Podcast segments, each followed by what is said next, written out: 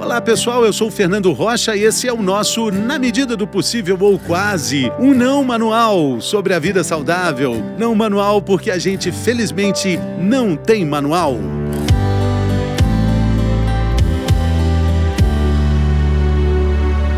Os adoçantes condenados. É, os adoçantes condenados, gente. Por muitos e muitos anos, eles foram considerados amigos, grandes aliados da luta contra a balança de todo dia. Redutores de danos da batalha contra o açúcar. Eles representavam a causa polêmica da chamada saudabilidade alimentar. Realmente, os adoçantes não esperavam por essa reviravolta. Eles foram condenados e desautorizados pela Organização Mundial da Saúde. Você viu? Tanta coisa aconteceu na imprensa falando sobre os adoçantes, o inferno astral dos adoçantes. Mas seriam todos os adoçantes? Será que existe alguma forma segura de continuar usando os adoçantes? Bom, para a gente entender melhor tudo isso, quem vai responder essas e outras perguntas com a gente aqui, mais uma vez, é uma das grandes entendedoras do assunto. Eu já disse que ela é, talvez, tá, tá no meu top 3 das nutricionistas e das entendedoras do assunto. Eu sou muito fã da minha querida Dani Fontes, mais uma vez aqui, talvez a recordista de participações do nosso podcast. Bem-vinda mais uma vez, Dani, tudo bem? Obrigada, Fê, obrigada. Sempre um prazer estar aqui, uma honra participar com você. Eu me divirto com essa chamada. Amei Inferno Astral, coitado do adoçante. Ô, Dani, quando, quando eu via a notícia do Inferno Astral do adoçante, eu falei, só Dani Fontes pode me explicar melhor o que está acontecendo com os adoçantes. É, a gente vai levar ele para o divã né? A gente vai perguntar: o que, que aconteceu com você, querido? É, seria mais ou menos o que também já aconteceu com café, o que aconteceu com ovo, o que aconteceu também com glúten. É, é mais ou menos por aí? Pode ser que eu considero esses mais absolvidos do que o adoçante. O adoçante, eu acho que ele tem um caráter mais que a gente precisaria investigar. Porque o, a principal é, questão dos adoçantes, principalmente a grande maioria, é que eles são adoçantes artificiais, né? São substâncias químicas, aditivos alimentares. Então, por eles não serem naturais, né? E aí a gente tem uma, uma pequena separação. A gente tem os polióis, que são um pouco mais naturais, e tem os derivados da estévia, né, do esteviol. Também é um pouco mais natural. Então, se a gente for olhar para esses artificiais mesmo, né, então sacarina, ciclamatos, aspartame, essa galera já estava condenada. É que não tinha tanto bafafá, não estava muito, tava meio atrás do pano, estava meio escondido. Inclusive em alguns países, é, é, no, é, nos Estados Unidos ou, ou, em alguns países da Europa que um desses aí não entra, não passa nem na porta? Exatamente, acho que ambos, acho que Estados Unidos e Europa, as partames, assim, ciclamato e sacarina não tem mais, entendeu? E no Brasil a gente ainda tem. É, a gente fez um programa aqui sobre refrigerante zero e, e eles estão lá no rótulo, se a gente olhar. Então, no Brasil eles estão. Até outro dia eu atendi uma paciente que estava consumindo um que era só de sacarina. Falei, aonde que você acha? Chamava doce, não sei do que, era um pó. E aí, assim, então a gente tem que esses são um pouco mais complicados, isso a gente já sabe há um tempo porque eles regulam muito o metabolismo e também eles têm um efeito, quando a gente fala efeito toxicológico, ou seja, se eu avaliar aquele adoçante numa célula, é prejudicial. Então, é a ação e reação, assim, é causa e efeito. Eu não tenho algo observacional. Então, o que a OMS fez agora, ela juntou vários estudos que a gente chama de coorte ou observacionais, para dizer assim, associações quem mais consumia adoçante tinha uma maior mortalidade. Quer dizer que o adoçante causa mortalidade? Não. Quer dizer uma associação. Sim. Então a gente precisa ficar de olho. É isso que ela disse, vamos ficar de olho. O que ela disse foi: adoçante não emagrece, não ajuda a controlar peso. E isso a gente já sabia. Pois é, mas o adoçante tá, a gente com muita facilidade coloca numa mesma frase dieta e adoçante. Com, é, como muitas, muitas frases a gente faz nessa mentalidade da dieta, né? Do tipo, tem que comer pouco, passa fome, fecha a boca. que mais? Ah, não pode comer à noite. É, tem que é. comer menos, é. tem que fazer restrição. Mas quando a gente fala de adoçante, a gente está falando também, como eu disse agora há pouco, sobre o refrigerante zero, aquelas balas que não tem açúcar e que a gente, ai que beleza, posso comer à vontade. A gelatina Isso. também que não tem açúcar. Então, eh, nós não estamos falando só do pozinho que a gente coloca no café, não, né? Exato, a gente está falando do adoçante que está embutido nos produtos industrializados. E nessa frase a gente pode consumir à vontade. Essa é a que pega. À vontade, na vida, é verdura, legumes e salada. Água, área e alface. Água, área e alface, como diria o doutor Alfredo Halper. Exato. Então, assim, à vontade, a gente tem que tomar cuidado, porque é isso. Se você fala, não, a doce, é, gelatina diet pode à vontade, refrigerante também, a quantidade de adoçante que você vai consumir é muito alta. Então, antigamente a gente sabia que isso poderia ser ruim no quesito é, metabólico. Hoje a gente sabe que esses adoçantes também alteram a nossa microbiota intestinal, que você né, já tanto sabe, tanto já falou sobre isso. E elas alterando a microbiota intestinal aumenta o risco de ter câncer, aumenta o risco de ter problemas inflamatórios, e aí todas as doenças inflamatórias. Então a gente tem vários estudos, tem estudos é, de uso de adoçante com depressão, porque se a gente tem o intestino é, eixo intestino-cérebro, se eu altero o intestino, eu altero o cérebro. Então tem é. muita coisa já sendo pesquisada. O, o, a conclusão da história é: a gente não sabe exatamente qual é a dose, o que, que é tóxico. É, é, o que a gente sabe é não é para consumir em excesso. Então, à vontade, refrigerante diet, bebida é, sobremesa diet não é à vontade. Então, então a gente pode chegar a uma conclusão assim bastante ainda nublada que o cafezinho com açúcar seria melhor do que o café com adoçante? Seria melhor dependendo do caso. Então vamos vou dar dois exemplos. Fernando Rocha saudável, nível de glicemia nota 10, insulina no sangue nota 10. Tá tudo nota 10? Vai consumir quantos cafés no dia? Três cafés, Dani com uma colherzinha de café, aquela colher pequenininha de açúcar, eu deixaria açúcar. Se você falasse assim para mim, eu tomo duas colheres de sopa de açúcar em cada café. Aí eu ia falar, ó, ou a gente diminui para um café, ou a gente troca por um adoçante melhor, do tipo xilitol, da família dos polióis. Sim, sim entendeu? Você falou do xilitol, importante também uma informação que no meu período de Afina Rocha, que você participou lá, quando a gente fazia o bem-estar, quer dizer, participou, você fazia o programa lá e dava Isso. lá suas opiniões sempre muito eficientes, porque a gente tinha lá um debate muito bacana sobre a questão da. Na verdade, a gente estava debatendo a luta contra a balança, né, Dani? A gente está falando da luta contra a obesidade. Acho que de uma forma geral a gente está acabando perdendo essa luta, né? A gente está perdendo com tantos regimes no mundo mundo, a gente acaba perdendo essa luta. Mas Infelizmente. Eu, eu, eu, consumia muito aquelas balas com, com xilitol. E, e foi só depois de muito tempo que eu fui ver que na embalagem está escrito o uso dessa bala pode causar diarreia. Isso. Ou porque seja... o poliol, ele é um laxante. Ele é um laxante. Então, mas isso é o, é o, tipo de coisa que o nutricionista a gente recomenda. A gente fala, toma cuidado, tá escrito na embalagem.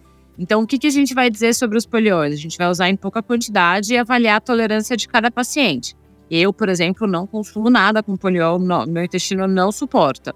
Tem gente que suporta mais. Então, a gente vai avaliar caso a caso. Agora, então assim, o paciente diabético, a gente ainda vai pedir para ele usar o adoçante, porque no caso dele, entre benefícios e prejuízos, o adoçante vai ser melhor. No paciente saudável, a gente já entendeu, mesmo que ele tenha que perder peso, né? Tenha sobrepeso, obesidade, a gente já entendeu que não é isso.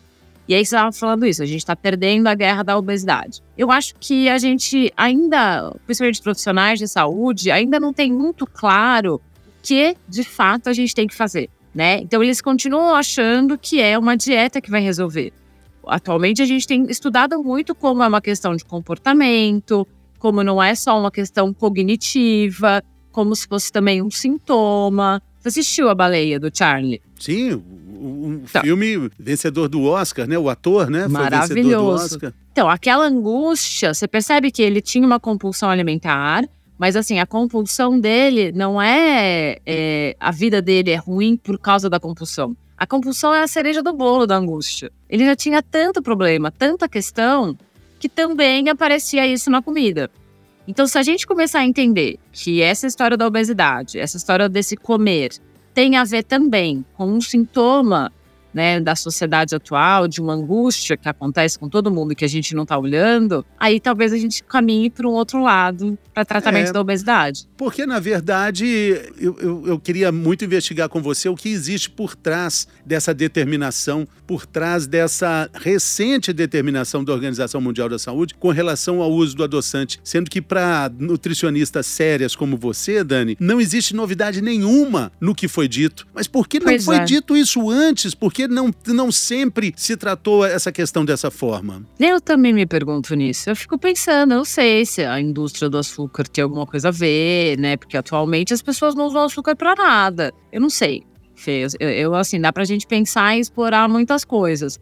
Mas, assim, a gente já sabia. Esse ponto que eles chegaram, talvez, assim, eu acho que tem um papel importante da OMS se posicionar. Mas eu não sei se ela também não gerou um pouco de confusão, entendeu? É. Porque as pessoas ficaram. Bom, mas e agora? E, e assim, ah, existe um potencial risco de câncer, de mortalidade. As pessoas falaram: bom, então eu vou comer de volta açúcar.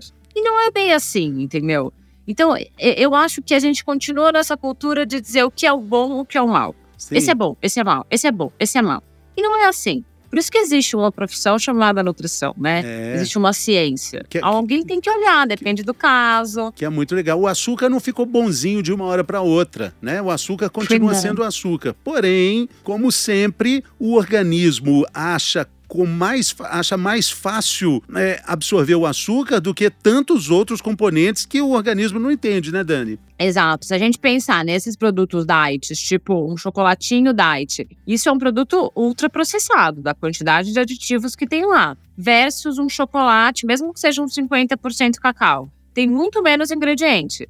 Então, assim, você percebe que a gente teve essa cultura muito né, forte do diet, do light, que na verdade só incentivava os produtos ultraprocessados. Então, a gente volta um pouco mais para aquela coisa do caseiro. Eu acho que a gente vem retornando para essa coisa. Comida de casa, a comida que é mais caseira, isso tá bom, né? Não tem problema. O problema não é o arroz, o problema não é o pão, o problema é quantidade, é como você come. Então a gente vem trabalhando isso, né? Até nas questões de, de população de saúde pública. Mas a gente tem muito terrorismo nutricional, Fê. É. Muita fake news, muita informação desqualificada. Então é difícil, é, né? É, acaba ficando bastante complicado mesmo, porque essa, esse remédio precioso chamado informação acaba sendo confundido, né? Com muitas outras questões, Dani. Mas é, uma das questões que a gente abordou na abertura desse programa dessa semana, Dani, é sobre, assim, todos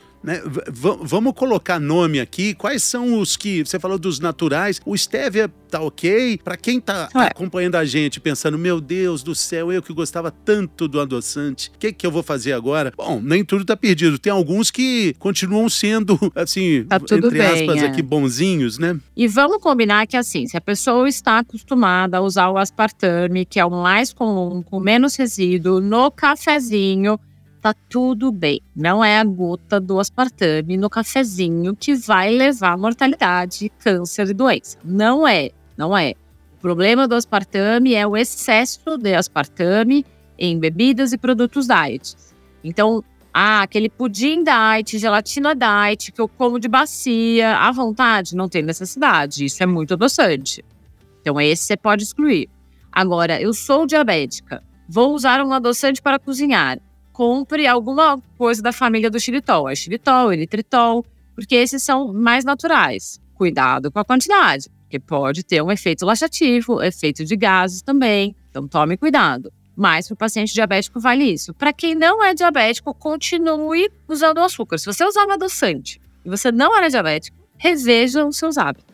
É muito, muito importante isso. E a autoobservação, que sempre vale muito. Quando a gente fez um programa aqui sobre refrigerante zero, é, o, o convite que ficou do episódio, aliás, quem está ouvindo a gente pode voltar aqui umas casinhas para trás e ver esse episódio que ficou muito legal. Associação entre o consumo exagerado de refrigerante zero e uma disfunção intestinal. Isso. Tem tudo a ver, né? Tem tudo, tudo a ver. A ver. Porque é isso, é muito, a quantidade de adoçante muito alta. Então a gente tem que pensar assim que o adoçante do café é o menos pior. A não ser que você tome um litro de café por dia.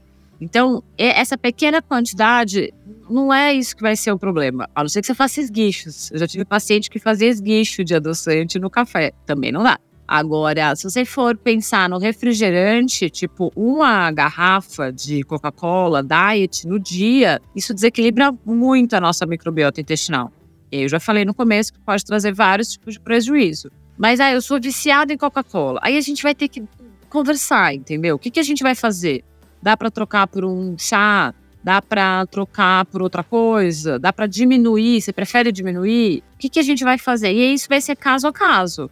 Eu acho que não existe receita de bolo. É. cada um tem a sua vida, né, Fê? Exatamente. Mesmo porque, né, quando a gente fala dessas, dessas particularidades, é, quando a gente coloca números, eles são realmente assustadores, né? Ontem eu e Dani participamos de um evento fantástico sobre nutrição e alimentação, que é o Ganepão, aqui em São Paulo, né, Dani? E muita uhum. gente discutindo a questão do aumento da obesidade. É alarmante a gente olhar para 2030 e enxergar os números que nos esperam por lá com mais da metade da população brasileira não é acima do peso, não, obesa. Que isso? Como é que pode, com é. tanto regime que existe no mundo? Mas é que se regime funcionasse, não estava vindo assim. A gente está falando que dieta não funciona há mais de 10 anos. A gente já falou isso. Não é uma dieta que funciona. Todos os estudos, dieta low carb, dieta paleolítica, dieta não sei o quê, eles seguem. Por dois anos a pessoa até emagrece. Depois de três, quatro, cinco anos, a pessoa volta a ganhar peso e muito mais. A gente já entendeu, restrição não funciona. O que funciona? Mudança de hábito. Para mudar hábito, o que, a gente tem que ver? Depende. Se a pessoa tem um hábito muito alterado, a gente tem que montar uma equipe. Uma equipe multidisciplinar, com educador físico, com um médico, com, às vezes com um psiquiatra, às vezes com um psicólogo, nutricionista. É a galera. Isso é difícil. Como é que você vai fazer isso em saúde pública? Então, a gente vai pensando em medidas públicas. Quando a OMS fala não adianta vocês usarem adoçante porque não vai emagrecer, eu acho importante. Quando a gente pensa, olha, olha o guia da população, né, o guia alimentar da população brasileira. É, coma mais na feira, faça refeições em casa. Cara, é muito bem explicado. Então a gente pode usar isso, né? Isso funciona mais, não é uma questão de tipo não pode comer pão. E por que que continua ganhando peso? Porque a gente continua tendo uma sociedade que é obesogênica. A gente tem muita oferta de alimento, alimentos hiperpalatáveis. A gente trabalha num capitalismo de alta produtividade, então se você não trabalha 24 horas por dia, você está sendo inútil a gente precisa de, é, de, de, mecanismos de recompensa nos finais de semana, né? A gente acha, continua achando que o fim de semana é inofensivo num processo de dieta ou de reeducação alimentar. E não é, né, Dani? Não tudo, é. Tudo... Então, mas é isso. Como que a gente se alivia? Se a gente pergunta aqui no consultório quais são os seus hobbies, como é que você relaxa? É. Não tem resposta, a pessoa não faz nada, a pessoa só faz o churrasco com a cerveja. Porque é isso, é muito difícil, entendeu? Não tem tempo. É, a culpa não é. E aí, tá vendo? A gente começa falando do adoçante e vai ver que, na verdade, ele não tem culpa nenhuma. Ele foi condenado porque, na verdade, a gente coloca muito peso naquele sachezinho, né? Pois é. Então, eu acho que assim, não é nem o céu nem a terra. O adoçante é isso, ele não é um criminoso que a gente nunca mais vai usar, mas não tem que ser incentivado o uso como algo saudável. Então, ele é uma ferramenta. É. Assim como o produto industrializado. Ele não é um lixo, ele não é meleca, ele não é xixi lento, ele não é um absurdo, ele só é uma ferramenta é. que a gente vai usar quando a gente precisar. Assim como, assim como nesse tribunal, tantos, tantos outros personagens polêmicos já passaram, né? Acho que atualmente o leite tá pagando uns pecados, né? É, mas o leite vai e vem, coitado. Esse, esse horas ele é muito ruim, horas ele não é inflamatório. Ninguém provou. É. Se for olhar no PubMed, revista científica, assim, condenado na ciência, ele é inflamatório? Sim, não é. É, não... Agora, tem pessoas intolerantes, pessoas sensíveis, intestinos que não suportam a caseína, e aí vai tendo variações. Mas ele, enquanto ele mesmo, tadinho, ele foi feito, inclusive, nem foi pra gente, é pro bezerrinho, Exato. e a gente pois que é, é intruso de, de ir lá e tomar o leite, né? É o único, é. é. o único ser que toma o outro leite. Nenhum outro não. bicho faz isso, né? Exato. Não, ontem a gente tava falando do kefir, kombucha, essas bebidas fermentadas. O pessoal fala elixir da vida, resolve tudo. Meu, tem 300 estudos no, no, no, PubMed. Só pra você ter uma ideia. O ômega 3, que é um nutriente que a gente estuda há muito tempo, Tem mais de 40 mil estudos. Então não dá, entendeu? Pra dizer, ah, mas então quer dizer que kombucha não serve. Não, quer dizer que a gente tá estudando, que a gente tá vendo. Calma, vamos ver, vamos pensar. Vamos estudar. É, e é cada um, né, Dani? Acho que pra gente caminhar aqui pro encerramento, acho que esse, esse, essa autoobservação é, é a chave de tudo, né? Saber se você tem fome ou se tem vontade de comer, olhar o seu cocô, ver como é que tá, o que que você come, o que que faz, o que que você faz com sua produção diária, né? Perfeito, perfeito. E, e trabalhar com aquela questão de que terrorismo nutricional não vai para lugar nenhum. Então, se a gente falar que esse adoçante não serve para nada, é porcaria, não sei o quê, Talvez mais pra frente você precise dele. Então calma. Né? A gente não precisa usar demais e não precisa excluir ele totalmente, cancelar ele. Vamos ver em que possibilidade que a gente pode usar se precisa, se tem necessidade. Sim, sim. É, Tá bom, acho que no nosso tribunal aqui do, do adoçante, ele se saiu bem. A gente deu uma liberada para ele, hein? A gente deu uma eu, liberada. Eu acho que ele tá. É, como é que chama? É domiciliar. domiciliar, pode... com tornozeleira. Exato. Ele tá, a gente tá de olho, tá mas pode sair andando por aí. Principalmente nos cafezinhos da vida. Ficar quietinho, quietinho. Dani, muito obrigado. Obrigada. Uma alegria imensa Fê. falar com você. Sucesso. Tanta coisa Obrigada. que, olha, já vou antecipar. Em breve você, a gente vai falar sobre kefir Vamos falar sobre leite A2, A2. Ele é tá bom, bom, isso tudo mesmo, Dani? Ontem eu tomei um pouquinho é, lá. Achei que ia ter um é, gostinho assim, de leite bom, fantástico. Muito, é isso, tá vendo? Já quer colocar que ele é melhor que o outro leite. entendeu? É isso. A gente, a gente não tem como. O ser humaninho gosta da competição, da é, rivalidade. Quem é. é o melhor? Quem é o melhor? em breve teremos mais Dani Fontes por aqui. Valeu, Obrigada, Dani. Obrigado. Viu, Beijo. Gente, tchau. Saúde. Até a próxima. Até mais, pessoal. Até semana que vem.